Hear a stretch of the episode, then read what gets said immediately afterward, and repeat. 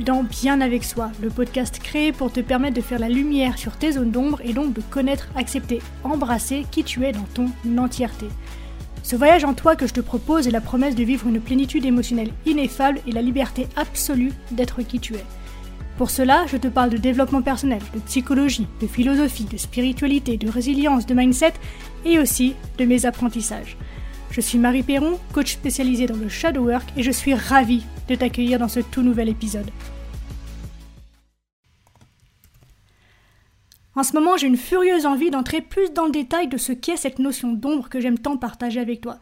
Ça ne veut pas dire que j'ai envie de l'évoquer de manière plus complexe, en tout cas pas dans un premier temps, mais que j'ai envie de l'évoquer de manière plus spécifique, à savoir que jusqu'à présent, je te parle de ton nombre à toi, à titre individuel, mais c'est une notion que l'on retrouve absolument partout. On peut la retrouver à l'échelle d'un couple, à l'échelle d'une famille, à l'échelle d'une fratrie, à l'échelle d'une entreprise, à l'échelle d'une politique, à l'échelle de l'économie, ou même de concepts, puisque la religion, la spiritualité, le coaching, euh, la thérapie, euh, peu importe en fait, tout ce qui existe, qu'on le voit ou non, a une part d'ombre.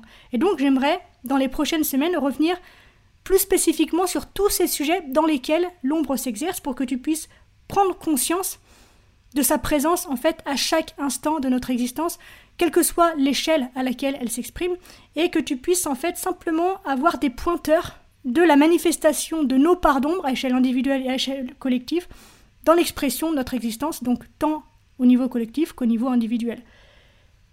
Donc, avant d'entrer dans ces sujets de manière plus spécifique, j'aimerais te partager une vision, un pointeur encore, qui viendra pointer justement mettre en lumière les conséquences, les implications du fait de renier sa pardon, puisque tu le sais maintenant, on en a tous et toutes une, c'est une vérité presque absolue, même si j'aime pas ce genre de vocabulaire, mais c'est une certitude.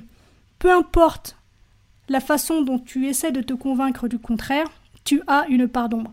Et justement, cette attitude que l'on peut avoir notamment en Occident, de vouloir absolument fuir le mal, entre guillemets, pour exposer le bien, entre guillemets, plus on se conditionne et on s'angoisse à vouloir n'être que le bien, plus on laisse d'espace et plus on donne de la force au mal, entre guillemets toujours, d'émerger.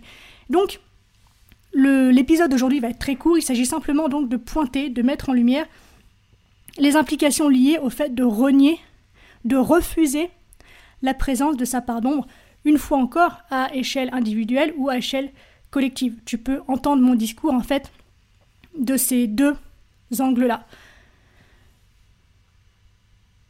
Par nature, l'ombre est inconsciente, c'est une partie de ton inconscient. Donc, ce n'est pas une partie de toi que tu peux regarder directement, puisque par définition, donc, c'est une partie de toi qui est cachée. C'est une partie de toi qui se veut inconsciente, et c'est une partie de toi qui, paradoxalement, a besoin que tu la vois.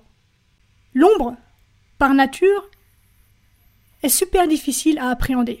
Pourquoi? Parce que elle a ce potentiel dangereux, elle a cette réputation de pouvoir être dangereuse, non pas parce qu'elle est mauvaise, mais parce qu'elle est désordonnée et, une fois encore, toujours planquée. Comme si la lumière de la conscience lui volait sa vie et son potentiel d'existence. En fait, elle est un peu comme un animal que l'on rejette ou que l'on maltraite, par exemple. C'est pas un animal qui est méchant, mais il peut devenir agressif s'il se sent menacé ou si le besoin urgent de vivre ou de survivre se fait sentir. L'inconscient ne peut pas être conscient.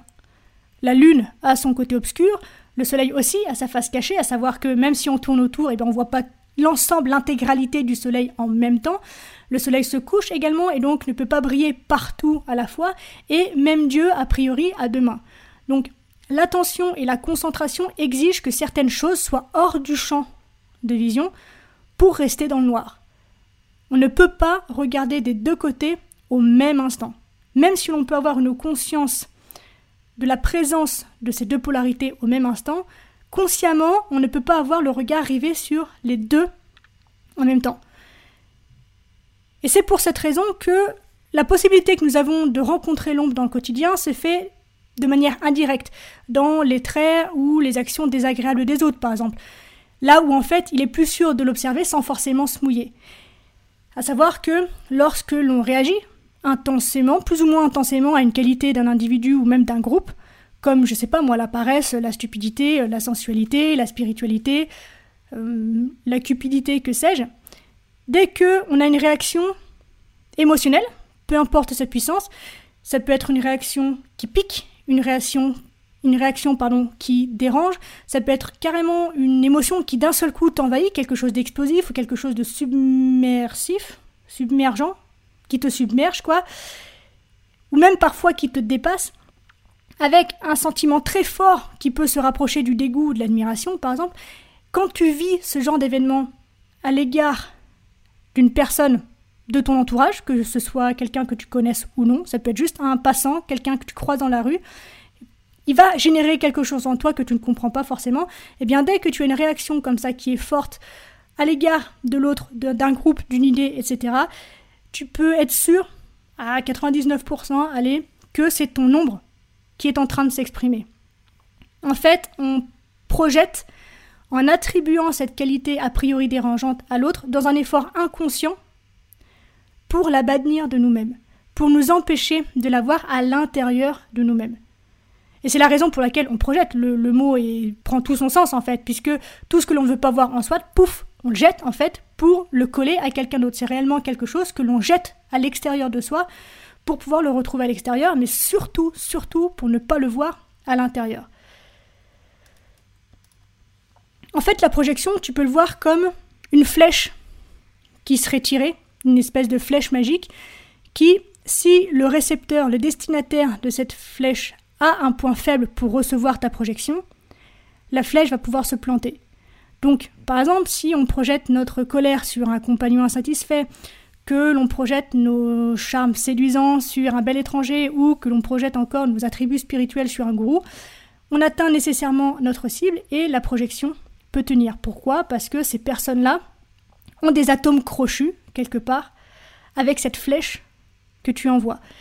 Et à partir de là, l'expéditeur et le destinataire sont liés par une espèce d'alliance mystérieuse, comme le fait par exemple de tomber amoureux ou de découvrir un héros parfait ou un méchant parfait, dans les histoires que l'on aime par exemple. Et donc ainsi,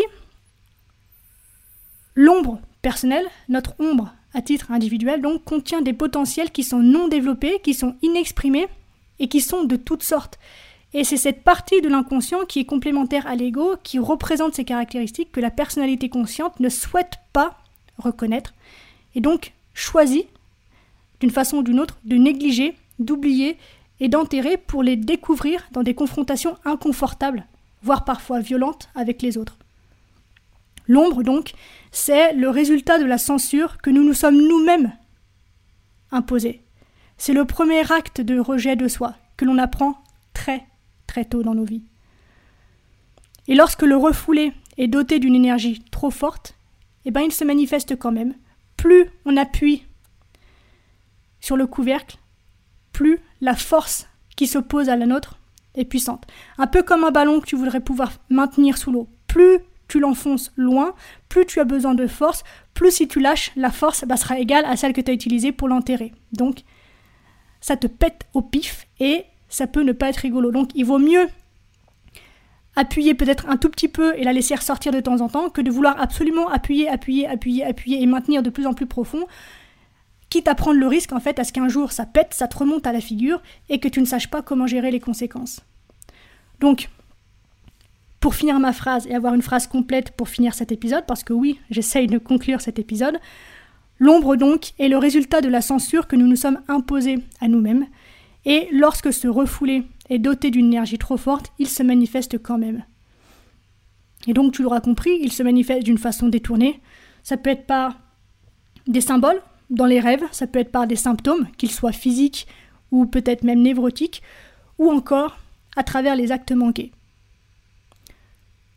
Donc, à l'issue de cet épisode, j'ai envie de t'inviter simplement à prendre une posture d'observateur dans ta vie pour les prochains jours, jusqu'au prochain épisode, et de te rendre compte à quel point tout ce qui te fait réagir, en bien ou en mal, avec des guillemets bien sûr, c'est une partie de toi que tu refuses de voir, qui essaie de s'exprimer et qui essaie de revenir sous la lumière de ta conscience.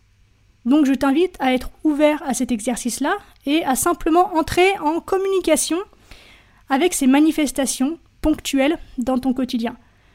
Et si tu as envie, eh bien, tu peux aller plus loin et remonter à peut-être l'identification de ce qui génère ce malaise chez toi face à l'expression de ce trait de caractère, de ce comportement, de cette idée, de cette opinion, etc. etc.